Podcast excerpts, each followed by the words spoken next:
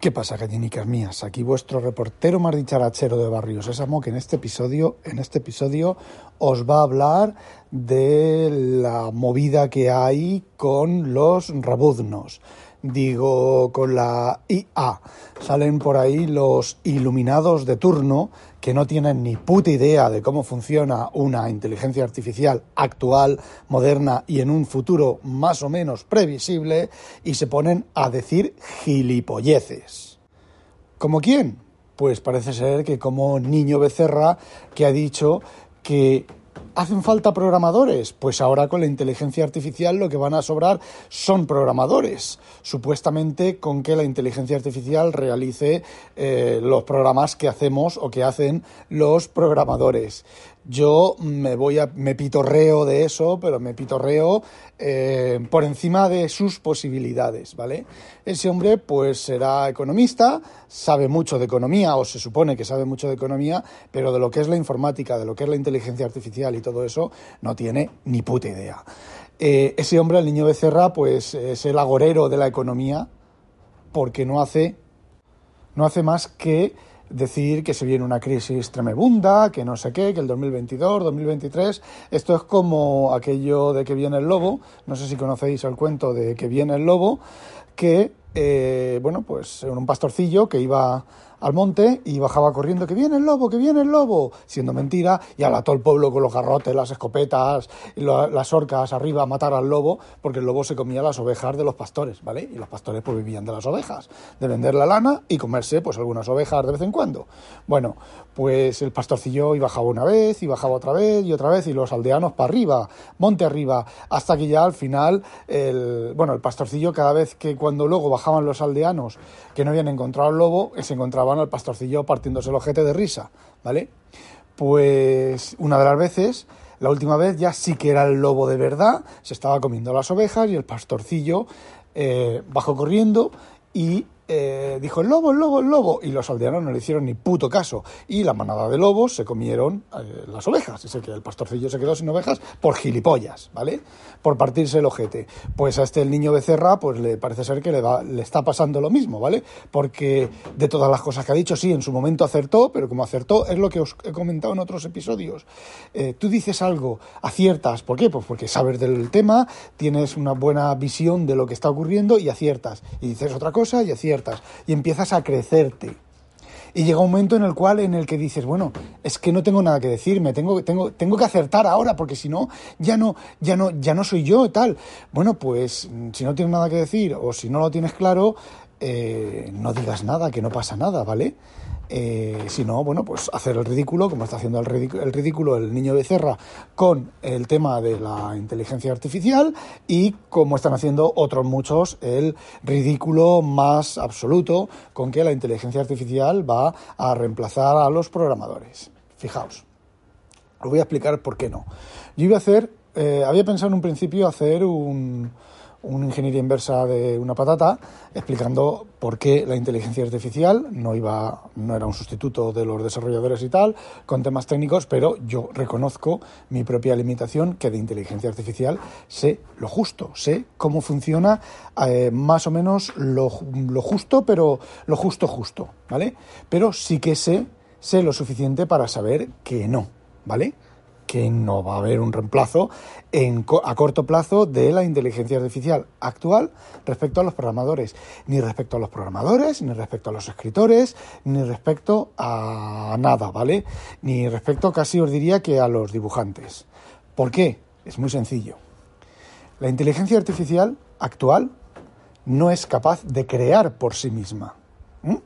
Entonces, cuando esos programas de dibujo tan chulos, de, de rebuznos, yo los llamo rebuznos, ¿vale? Porque son rebuznos, te presentan, le dices, hazme un cuadro de mm, Dalí, o sea, un cuadro de un coche cayendo de una montaña estilo Dalí.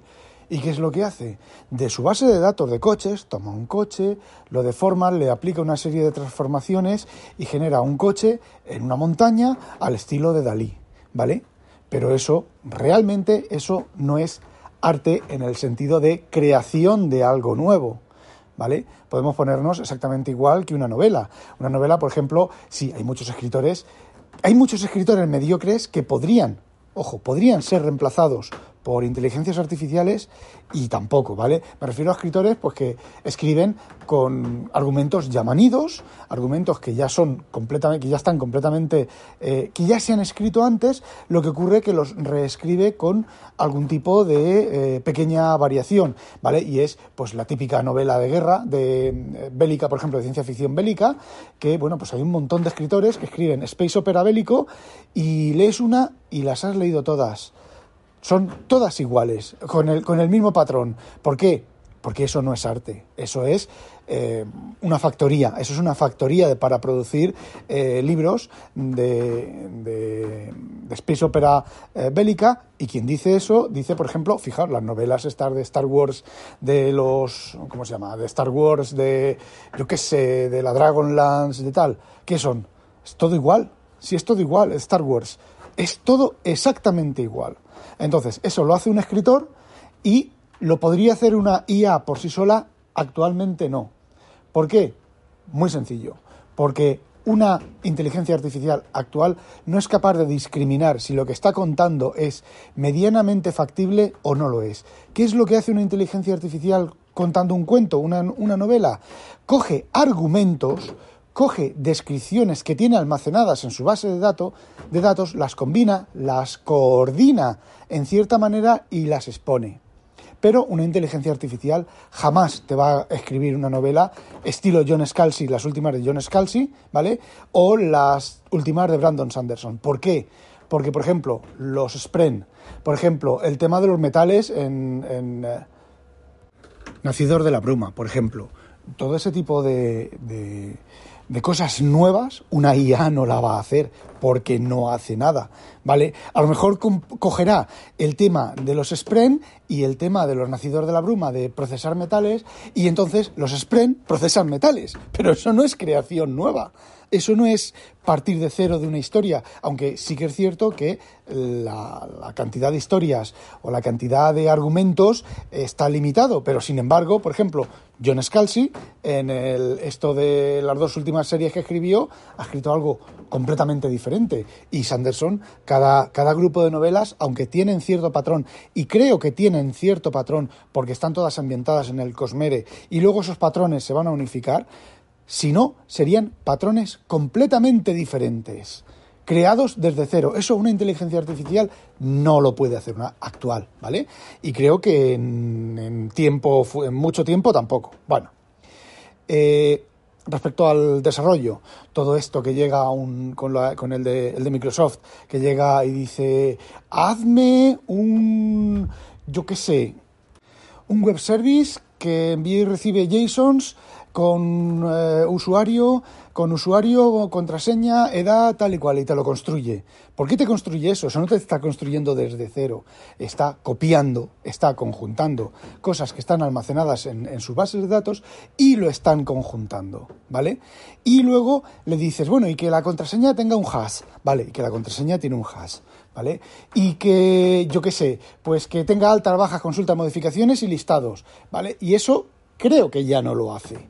¿Vale? Pero imagínate que te hiciera un programa con todo eso, ¿vale? Y entonces ahora llega el, el, que te ha encargado el programa, ¿vale? Y dice, ya, ya, sí, pero es que fíjate que yo tengo usuarios, yo tengo usuarios que, eh, que son menores de edad. Y entonces, si son menores de edad, no pueden acceder a... no por ejemplo, no pueden acceder a Internet. ¿Cómo le dices tú eso al GPT, a la inteligencia artificial, que y si es menor de edad que no acceda a Internet? El campo de Internet, por ejemplo, no le deje, cuando, cuando rellena la plantilla, no, no le deje eh, poner una dirección de Internet. O que tenga permisos de los padres, ¿vale? Y le dices, no, no, es que necesito que los menores de edad se les envíe un correo a los padres para que confirmen que eh, son menores de edad y autorizan. Y entonces, hasta que no esté esto, eh, los padres hayan confirmado el correo, la cuenta no se activa. ¿Eso se lo puedes decir al chat, al, al programa este que te crea las cosas? No. No, ¿vale? No. Y si se lo puedes decir, seguimos al paso siguiente. Y el paso siguiente es los famosos. Eso se llama. Eso es un. Podría ser un corner case, ¿vale? Un caso de esquina de una situación, una combinación de, de valores que se son especiales, ¿vale? Y hay que tratarlos de manera especial. Bueno, Vamos a poner otro caso, que este es el caso que yo os he contado de ChatGPT, que lo he puesto en, Twitter en algún momento dado y que es eh, de risa, ¿vale? Vamos a ver, tú tienes, cuando tú estás en una tienda, tú vas a comprar y son 12,60, ¿vale? Y tú le das al cajero, al que está allí cobrando, le das un billete de 10 y un billete de 5, 12,60. Y el cajero te dice 70, te da dos monedas de 20 céntimos, ¿eh? que hacen 13, una moneda de 2 euros y una moneda de un euro, ¿vale? Pues eso el chat GPT no me lo hizo. Me dio cosa, me decía, bueno, pues te doy, eh, son, son 3 euros, son 3 euros de 5 por 3, te doy 15, te doy 18, 17 y 18 monedas de 20 céntimos. Y otras veces se equivocaba, ¿vale? Me devolvía de más o me devolvía de menos. Y yo le decía, oye, el cambio de tal no es este. El cambio de tal está mal, ¿qué es esto? Podrías haber pagado con esto. Ay, sí, es cierto, de verdad, me lo, me lo anoto. me lo anoto. No lo ha entendido, ¿vale? Simplemente si alguien le vuelve a hacer esa pregunta, dará la respuesta que yo le he dado que es correcta. Luego, con el chat GPT, seguí, vale, vamos a hacerlo, vamos a hacerlo un poquito más complicado en, una en un corner case de, de la vida real, ¿vale? Tú resulta que tienes que devolver 56 céntimos, pero no te quedan monedas de 2 céntimos. ¿Mm? Un, el chat GPT se colgó cuando le puse un caso así, se colgó, se quedó completamente, empezó a escribir, pa, pa, pa, pa, se quedó parado, ¿vale? Y al rato, a los 20 segundos, 30 segundos, vuelve, hola, soy ChatGPT, tal, no sé qué, no sé cuánto. Fijaos, tienes que devolver, he dicho 56 céntimos, eh, sí, 56, o un euro 56, pero no tienes moneda de un céntimo. ¿Vale? Una rutina de intercambio de dinero es muy fácil. Coges y miras un euro, la moneda más cercana, vamos a suponer un euro, ¿vale? Eh, hay, que, hay que descartar más, porque hay que empezar por la moneda más alta que tengas. Si tienes billetes de 500 euros, tienes que empezar. 500 euros, ¿es mayor? Eh, ¿Es menor? ¿Igual o menor? No. 200 eh, euros, 100 euros, tal, llegas al euro, ¿vale? Sí, ¿vale? Un euro es igual o menor, ¿vale? Devuelves un euro, te quedan 56 céntimos, ¿vale? Esos 56 céntimos ahora devuelves, dices, vale, es menos, ¿cuál es la siguiente moneda? 50 céntimos. Devuelves 50 céntimos y te queda un céntimo, pero no te quedan monedas de un céntimo. Después del 50 céntimos tienes 20, 10, 5, 2, pero no un céntimo. ChatGPT se cuelga, ¿vale? ¿Qué es lo que ocurre? Que la rutina de cambio tienes que coger y decir, vale, como no tengo, como con 50 céntimos debería de pagar un euro y no tengo un céntimo y no tengo moneda de un céntimo, voy a coger y voy a restar 10, 40. Voy a devolver 40, dos monedas de 20 céntimos, devuelvo dos monedas de, 20 céntimos y me quedan 16 céntimos. Ahora, con 16 céntimos, si devuelvo una de 10, ¿vale? Y entonces me quedan 6 céntimos. Podría, otra vez tenemos el problema, fijaos, tenemos el problema de que si devuelvo 5 céntimos, no puedo devolver el céntimo. Tengo que volver a tener en cuenta esa regla y entonces pagar tres monedas de dos céntimos.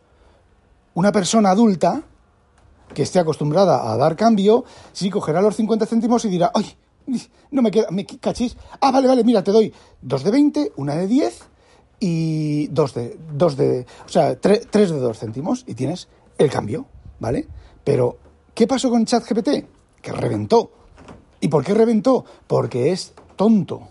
Porque él tiene una base de datos y, ese, y el algoritmo de cambio, fijaos, el algoritmo de cambio, te puedes decir, a lo mejor le puedes decir, no se me ocurrió decirle al, chat GPT, decirle que me hiciera un algoritmo en, Python o en, lo que fuera, un algoritmo de cambio de monedas. A ver qué algoritmo de cambio de monedas me hubiera hecho. Porque sí, porque tú tienes todas las monedas y poder devolver. Si tú tienes de todas las monedas, puedes devolver cualquier cantidad de monedas con el algoritmo de mayor a menor, ¿vale? Pero conforme va pasando el día y te vas quedando sin monedas, no puedes hacer la devolución de todas, todas las monedas con el algoritmo completo. Tienes que comprobar, tienes que aplicar módulos al módulos, resto, ¿vale? Si lo hacemos en informática, módulos. Bueno, en matemática también, módulos, pero tienes que aplicar restos trabajar con aritmética modular para ver si lo que queda lo puedes pagar con las cantidades que te quedan. Y Si lo hacemos, esa rutina de cambio, y hacemos con cada cálculo, hacemos la aritmética modular y recalculamos todas las posibles iteraciones, interacciones de, de, los, de las cantidades que tienes, pues es una rutina de cambio bastante, bastante, bastante ineficiente. De hecho, es muy lenta, a ver, relativamente muy lenta, pues tienes un PC, pues a lo mejor son, no sé, en lugar de ser una rutina bien hecha, son 50, eh, yo qué sé, 50 milisegundos o 20 milisegundos, a lo mejor son 250 milisegundos, ¿vale? Pero si esa rutina de cambio, por ejemplo, la tienes que hacer muchas veces rápido, es muy ineficiente. ¿Qué es lo que tienes que hacer? Pues simplemente tener en cuenta que si no tienes cierto tipo de monedas, tener una consulta de tabla, y ver cuáles módulos tienes que precalcular. Es decir, si no tengo 50 céntimos, módulo 6 y módulo 8 sí que tengo que precalcular. Ni siquiera eso. Si no tengo 50 céntimos y es módulo 6 o módulo 8, elimino la, posibilidad en la, en la, rutina de eh, calcular, de combinar, o sea, de mm, usar los 50 céntimos para eh, realizar el, el cálculo. ¿Vale? No, si tengo 50 céntimos, perdón, si no tengo, lo he dicho mal, ¿vale? Si no tengo un céntimo, ¿vale? Y es módulo 6 y módulo o módulo 8, elimino la moneda de 50 céntimos de la lista de intercambio antes de empezar a hacer el cálculo. Y entonces el cálculo es un bucle súper rápido. Además es súper claro y súper nítido de entender. Decirle a una IA que os haga eso, ¿vale? Rápido, eficiente, fácil de entender el código fácil de entender porque con cuatro líneas lo pones, que es if cantidad módulo, if, o sea, haces, pones una variable, eh, variable módulo no pagable, módulo no pagable 50 céntimos, ¿vale? Y pones igual a la cantidad módulo, eh, módulo, eh, módulo 2, sí, módulo 2. Y luego compruebas si ese valor es 6 u 8 eliminar de, la tabla los 50 céntimos. ¿Vale? Luego, si resulta que hay otra cantidad que son los... Bueno, hay, más, dos, combinaciones más, ¿vale? Eh, aplicas esas dos esas, esas, esas funciones antes de hacer el cálculo de la rutina y luego haces el cálculo de la rutina. Decirle a una IA que os haga eso y que tenga en cuenta los corner case. Entonces, aquí es donde entra el, el tema del desarrollador senior. ¿Vale? El desarrollador senior conoce eso. La IA no conoce eso, ¿vale? Ojo, y si le pedís a una IA que os haga eso y os hace algo similar, ¿vale? Es porque la tiene guardada y alguien lo ha hecho y la ha cogido de alguien que la, que la haya hecho y la haya publicado en Internet. Y luego vamos a la siguiente, que es la claridad del código. Una IA, mira, fijaos, en la época de hace muchísimo tiempo de, del C, del C++, la primera época del C++, no había compilador de C++, compilador directo de C++ a código objeto y de código y luego el, enlazador, ¿vale? Aunque los enlazadores, bueno, una vez en módulo objeto, si se genera módulo objeto estándar, tú puedes coger un compilador de, de C Sharp, ¿vale? Por decir, bueno, C Sharp no porque es manejado, pero tú puedes coger un compilador de, yo qué sé, el RT Link de Clipper, por ejemplo, y eh, enlazar los módulos objetos de compilados con Visual C++, compilarlos y se compilan, ¿vale? Porque, bueno, eh, quizá haga un, un, una ingeniería inversa sobre, sobre los trucos de los compiladores y del enlazador y todo eso. Bueno, pues no había compilador de C++ porque no existía. El que inventó, Ernest Trustrup, o como se pronuncie, inventó el C++, el lenguaje de programación, y lo... no había compilador de C++. Podía haber hecho un compilador de C++ en el ensamblador. No, pero lo que hizo fue aprovechó el compilador de C y lo que hizo fue en C hizo un traductor que cogía el código fuente en C++ y lo traducía a C, ¿vale? Es lo que se llamaba el C-front, ¿vale? Entonces, el proceso de compilación de un proyecto en C++ tenía tres pasos, que era la precompilación para pasar de C++ a C, la compilación de C a módulo objeto y luego el enlace de todos los módulos objetos. ¿Vale? Eso fue lo primero que se hizo, ¿vale? Bueno, luego, con el tiempo, eh, lo que se hizo fueron los compiladores de C++, en el proceso de compilado incluía las dos etapas, la etapa de C++ a C y luego de C a módulo objeto, ¿vale? Y tú no veías el módulo, el código fuente C, pero creo que los primeros C-Front tenían la opción de eh, dejar en disco el C generado, ¿vale? Pues vamos a ver.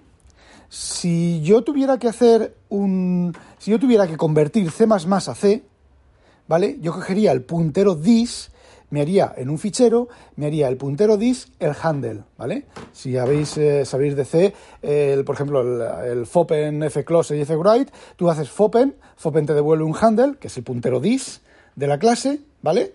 Eh, te pone el... Y luego fwrite, fread y fwrite y fclose, pasas la primer parámetro, el handle, ¿vale? Y eso, eso es C++, ¿vale? El handle es this y las funciones son es lo que se traduce el compilador. Pero no os podéis ni imaginar, no os podéis ni imaginar el caos, pero el caos que era el código generado, el código generado, el código C generado a partir del C++. ¿Por qué? Porque era una traslación de máquina, ¿vale?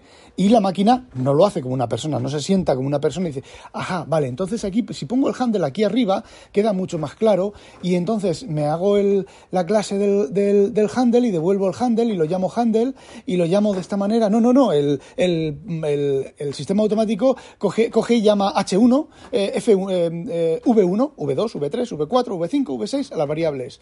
Los, los métodos, pues como los métodos, además, si es que lo tenéis con los Manglet Names de C++, los métodos, como los métodos tienen que ser únicos para, cada función y para cada clase, si yo tengo dos clases, yo tengo una clase que es eh, pinta, ¿vale? Y otra clase que tiene un método interno que se llama, un método, ¿vale? Que se llama pinta, pues el primer pinta tiene que ser, nombre tiene que ser diferente al segundo pinta. Tú, tú, tú, que a lo mejor estás haciendo la traducción, eres lo suficientemente espabilado para decir, bueno, pues pongo el nombre de la clase, guion bajo, pinta, ¿vale? Pero el, sistema automático no tiene, la IA no tiene por qué hacerlo así. La IA lo más seguro que, lo va, que va a llamar las funciones 1745, o sea, eh, guion bajo 1745M27, 17, 14 para la primera función y eh, guion bajo 7654M819 P5 para la siguiente función. Y ahí, échale, échale huevos para entender eso. ¿Vale? Lo primero que tienes que hacer, lo primero que tienes que hacer para un código, una ingeniería inversa de código eh, que no lleve los nombres de las variables, por ejemplo, C ofuscado, lo que tienes que hacer es nombrar cada una de las variables, darle un nombre humano. ¿Cómo? Pues buscar y reemplazar, ¿vale? Porque la función donde se use se va a usar con el mismo nombre, ¿vale?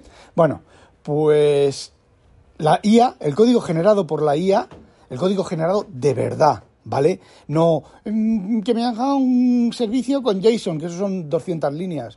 Eso un programador, un programador con experiencia lo hace casi en el mismo tiempo. Fijaos lo que os digo, no lo hace casi en el mismo tiempo que la IA. Lo hace más rápido porque seguro que ya tiene un bloque de código guardado con el, esqueleto del servicio. Solo tiene que definir el, el JSON, ¿vale? En el tiempo que tú a la IA le describes lo que quieres, el programador senior ya ha ido a su bloque de código, a su lista de bloques de código, se ha sacado el bloque de código, lo ha copiado, lo ha pegado, ha cambiado los nombres de las variables y ha añadido el, el JSON.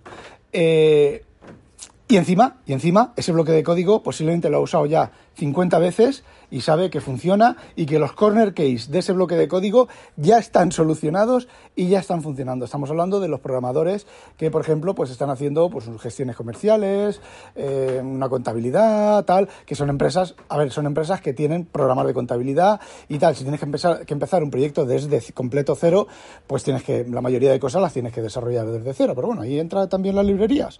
Yo tengo una librería de varios miles de líneas de código, librería que está más que probada de funciones de cadenas, funciones de cosas que, bueno, pues que eh, envoltorio del registro de Windows, eh, envoltorio de, rutas, ¿vale? De hecho, las últimas actualizaciones que hice a esa librería, eh, lo que estuve haciendo es darle los nombres parecidos a la, al net de, de, C Sharp, bueno, al net, que es bastante, bastante coherente con los nombres, ¿vale? Pero yo hoy tengo ahí funciones para, para Sophis, para la encriptación de Sophis, de ficheros, de cadenas, base 64, de codificar cadenas base 64, codificar cadenas base 64. Tengo un montón de cosas que me han ido haciendo falta a lo largo de, de toda, de toda mi, historia de programador y lo que hago, y son funciones generales, ¿vale? No son funciones nada específicas de un secreto de una empresa, ¿vale? Pues simplemente yo las tengo ahí, mi librería, además es en código fuente. Mi librería y lo y lo vamos y, la uso que necesito una función nueva. Eh, tengo funciones de tiempo tengo funciones de timers tengo de, de, cálculo de tiempo vale tengo funciones de además fijaos lo que os digo una función de cálculo de tiempo o una función de yo qué sé de ficheros. Dentro de esa función puedo compilar para Linux o puedo compilar para, para Windows. De hecho las versiones más antiguas nacieron en Linux y tienen compilación condicional de Linux a Windows ¿vale? Y aún es más, eh, las versiones antiguas usan la librería base de C y las funciones modernas usan las librerías de Win32. Por ejemplo, a ver, por ejemplo, eh, obtener el último error que get last error. Ahí hay que pasar una serie de parámetros. Primero tienes que pasar un parámetro null para que te diga el tamaño de, la cadena que, va a contener. Eh, bueno, pues hay que hacer una secuencia de llamadas. Pues yo tengo get last error, ¿vale?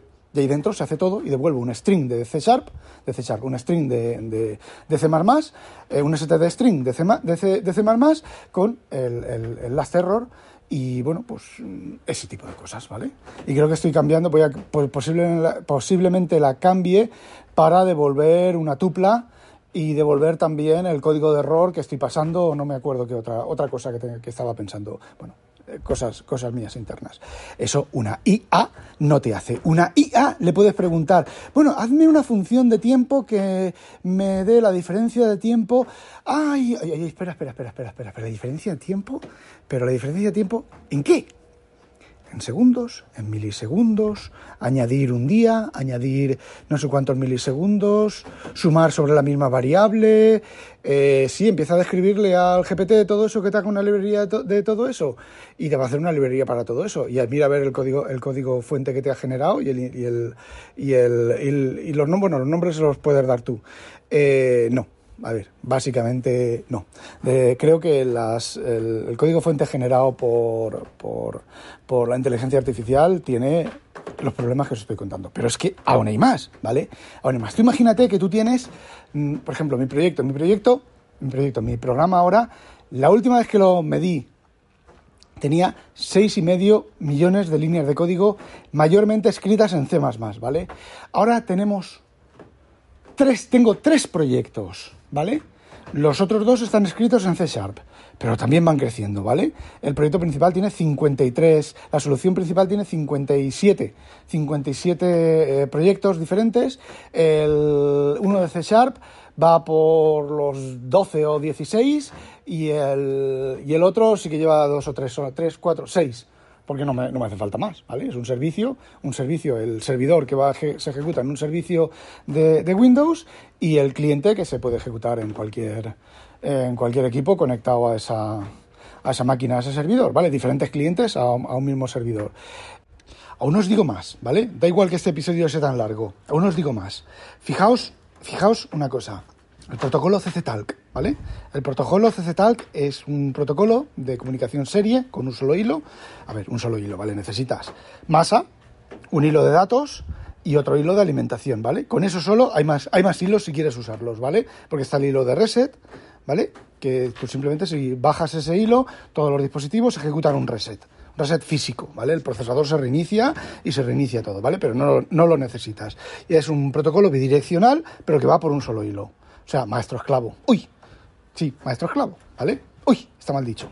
Bueno, pues resulta que el protocolo está documentado, hay cuatro PDFs grandísimos con todas las APIs de llamada y tal, y tú le puedes decir a, a, a, un programa de estos, oye, hazme un envoltorio del protocolo CC tal para que trabaje con todos los dispositivos, ¿vale? Y vamos a suponer que lo dudo, que te lo genere, ¿vale? Te, genere, lo primero, te va a generar una superclase con, con todos los métodos. ¿Vale? Yo no sé si ahí va a utilizar herencia o utilizar herencia múltiple, porque resulta que eh, hay unos comandos que son genéricos para todos los dispositivos conectados, hay otros comandos que son específicos para cada tipo de dispositivo, y aquí es donde viene el corner case. El corner case, hay dos corner case muy importantes, que muchos fabricantes implementan extensiones que son muy útiles al protocolo porque no están en el protocolo. Y el corner case más asqueroso de todos es que, por ejemplo, los dispositivos Asahi Seiko, ¿vale? Son una puta mierda pinchada en un puto palo. Mentira. La electronic, el hardware la máquina es una máquina que le puedes tirar una bomba atómica que sigue funcionando, ¿vale? No da problemas de electrónica, no da problemas de mecánica, ¿vale? No da ningún tipo de problemas, pero el software, el software es muy especialito, ¿vale? Tremebundamente especialito.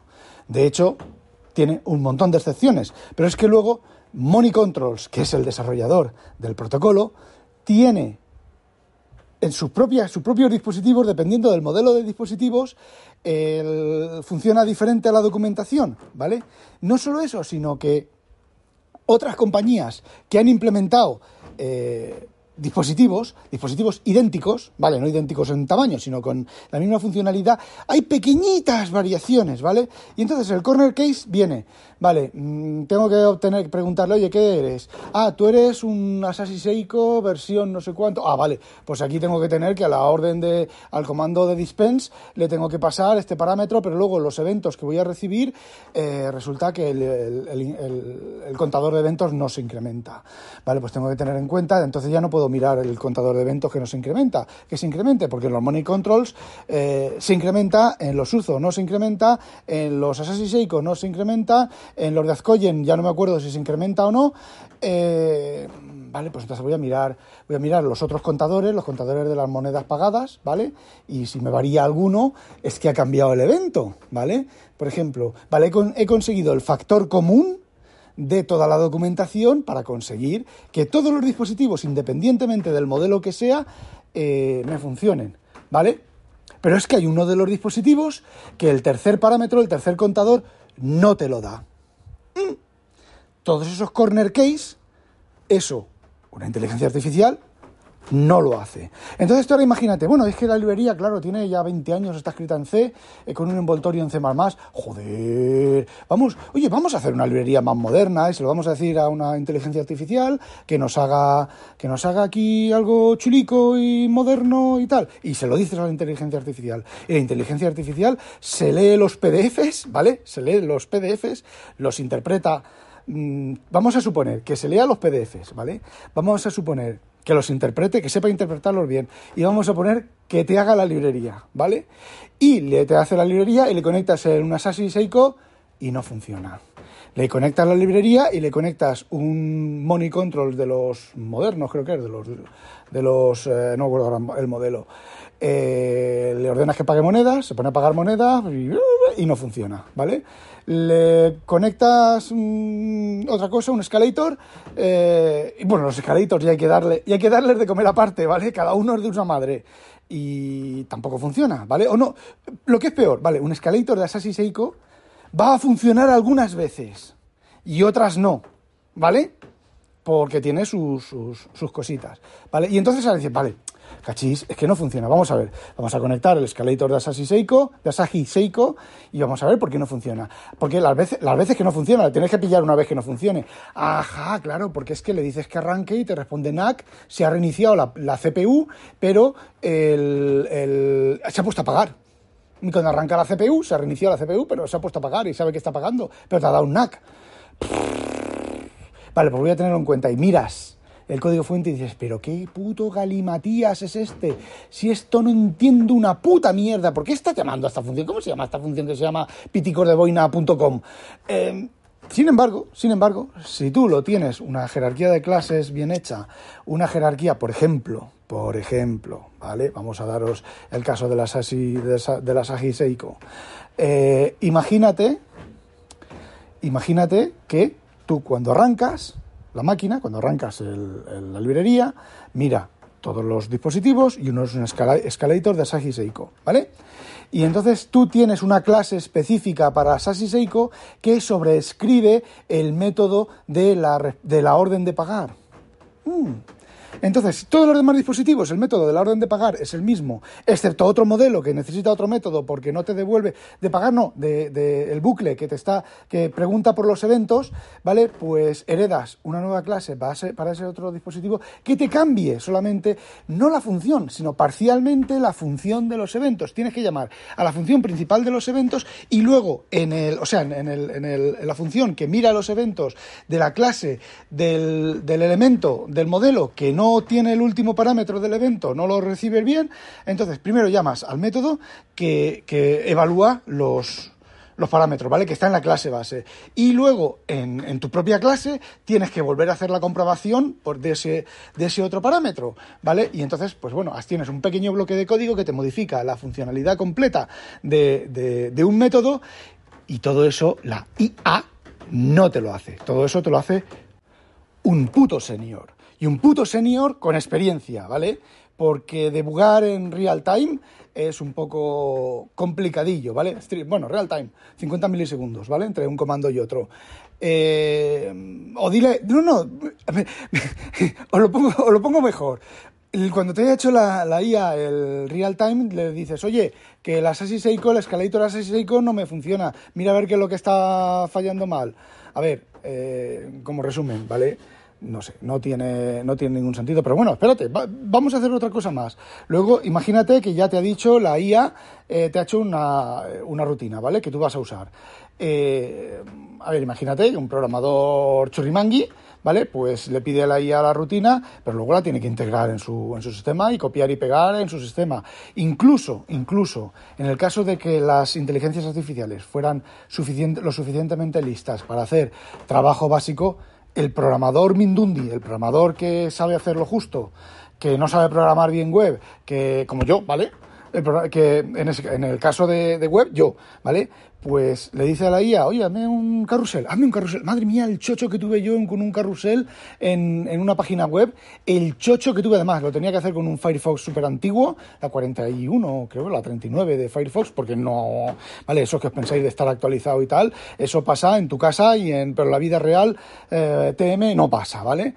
Y menudo chocho hasta conseguir, gracias, Dev Russo, hasta conseguir el que funcionara el puto carrusel en esa versión de, de, HTML de Firefox, que bueno, que los carrusels, el, las últimas versiones de HTML eh, soportan carrusel, ¿vale? El carrusel es una serie de imágenes desplazándose, en mi caso, horizontalmente. Tela, tela, tela marinera. Y, y, bueno, dile eso a la IA. Dile a la IA, oye, necesito que me hagas un carrusel en HTML, ¿vale? En HTML, JavaScript y CSS eh, las imágenes te las doy yo, están en esta, en esta carpeta, ¿vale? Para hacer el carrusel, pero tiene que ser con Firefox 39. Eh, A ver qué te genera la, la, IA. No lo he probado, os estoy diciendo cosas, os estoy... Os prometo, estas cosas que os estoy contando no las he probado, pero yo sé el resultado, ¿vale? Y el resultado es que no va a funcionar. Entonces, como os decía, el programador, yo lo llamo Mindundi, ¿vale? El programador junior, por decirlo de alguna manera, ¿vale? para no ser ofensivo. El programador junior se irá a la IA, conseguirá la rutina, la integrará, la tal, la pondrá en el servidor web, la probará o no la probará, o como recuerdo yo, alguien se equivocará y trabajará directamente en el servidor de producción. a ver, que le puede pasar a cualquiera, ¿vale? Le pasó al becario, pero le puede pasar a cualquiera. Bueno, he tenido que hacer una pausa para otras cosas, no voy a decir qué. Y ya para terminar, comentaros que lo que os he contado del intercambio de monedas, hay más cosas, hay que tener más cosas en cuenta. No voy a decirosla, deciroslas, os lo dejo si queréis experimentar con ello y experimentar. Fijaos, ¿ves? ¿Veis? ¿Veis? Esto sí que es una buena.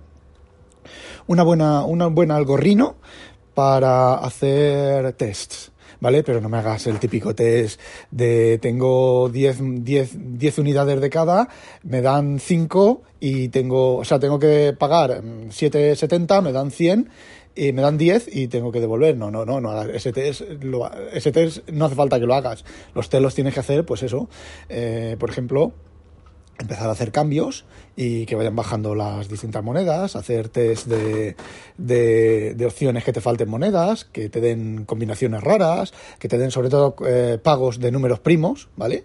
Que el pago sea un número primo y que tengas unidades primas en cantidades de números primos en el en, las cantidades que tienes. Y bueno, a ver, lo digo también. Por ejemplo, tienes que tener en cuenta que si no te quedan de un euro, eh, dos monedas de 50 céntimos hacen un euro. Con lo cual, si no tienes un céntimo ni tienes un euro, tienes que tener en cuenta que las dos, eh, que un euro son dos monedas de 50 céntimos, ¿vale? Pero claro, si solo te queda una moneda de 50 céntimos, eh, un euro no lo puedes pagar con 50 céntimos. Te quedaría 1,50 que... Mm, pero al menos has quitado la moneda de 50 céntimos, con lo cual, al no tener un euro, si son eh, 1,56, pues, o sea, 2,56, 2,06, pues ya al menos la moneda de 50 céntimos ya no te está haciendo ahí dando por culo. Otra opción es no tener moneda de 50 céntimos, ¿vale?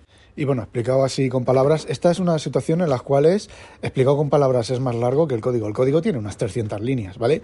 Quitando todo el tema de sacar de las bases de datos, de comprobar, de, bueno, de sacar de la base de datos, de sí, a ver, de sacar de la base de datos, de que, por ejemplo, yo no trabajo directamente con enteros, ¿vale? Yo trabajo con una, un objeto que se llama SMoney, que SMoney, ¿vale? Que, bueno, pues hace cosas, ¿vale? Por ejemplo, es aritmética de enteros. Entonces, cuando suma, resta, multiplica, divide, hace multiplicación, suma, resta y división de enteros, pero eso está oculto dentro de la clase, ¿vale? Yo puedo comprobar, yo hago un módulo de, del objeto y ese módulo está... Eh, aplicado para que me haga el módulo y me devuelva realmente lo que, lo que tiene que hacer. Y no os he puesto denominaciones, ¿vale? Que a lo mejor te dan 50 euros y tienes que devolver en libras esterlinas. Pero el algoritmo, lo que es el algoritmo del intercambio, está ahí. Luego, si vas a tener que devolver en libras esterlinas estando 50 euros, pues dependiendo del protocolo de exchange y este de exchange de divisas que tengas, pues tienes que hacer una conversión. Pero vale, la conversión la haces antes o después de. Ah, sí, antes o después de hacer el, el, cálculo, dependiendo de, de, lo que quiera la entidad o lo que quiera a quien le estés haciendo el algoritmo. Pero lo que es el algoritmo en sí, tienes el objeto ese money y con eso y las operaciones matemáticas básicas, en módulo, incluida módulo, son 300 líneas, ¿eh? No son más. Y es súper rápido. Y bueno, os podéis, no os podéis imaginar el algoritmo de intercambio de monedas que yo me encontré aquí cuando yo entré a trabajar aquí eran casi 15.000 líneas de código con unas cosas más raras. Vale, unas cosas más raras no. Eh, parches añadidos de este tipo de combinaciones, ¿vale? 15.000 líneas para un, para un código de, de, intercambio, que luego fallaba, ¿vale? Había veces que se quedaba en bucle, se quedaba bucle, bucle, bucle, bucle, y ahí se quedaba. Y se quedaba el cliente esperando en la máquina a decir, bueno, ¿me vas a dar mi dinero o no? Y ahí se quedaba, ¿vale? Entonces, pues pues eso. Entonces, lo que decía, la IA, los rebuznos, no van a sustituir al desarrollo. No lo van a sustituir, vamos, ni de lejos. No faltan, por lo menos, os digo, vamos a ver, a no ser que haya una revolución, ¿vale? Que, fijaos, fijaos, fijaos. Madre mía, 40 minutos. Con la informática clásica, la informática que nosotros conocemos ahora, la inteligencia artificial nunca va a ser inteligente, ¿vale? Nunca va a ser como nosotros. Pero, a lo mejor la computación cuántica, los últimos estudios, ¿vale? Dicen que eh, nuestro cerebro es como es, el cerebro de los seres vivos es como es, porque eh, parte de la cognoscidad, ¿vale? Parte de lo que nos hace eh, animales sentientes está en los efectos cuánticos de nuestro, en, de, no, en nuestro cerebro, ¿vale? Y no estoy hablando eso de la magia cuántica, de que, de hecho tengo grabado, tengo grabado un, un, una ingeniería inversa, pero no me atrevo a sacarlo sobre mis pensamientos, sobre todo eso, sobre mis ideas, sobre todo eso. Y entonces puede que la informática cuántica, pues a lo mejor sí que tenga algo de inteligencia, de, de, inteligencia real, ¿vale?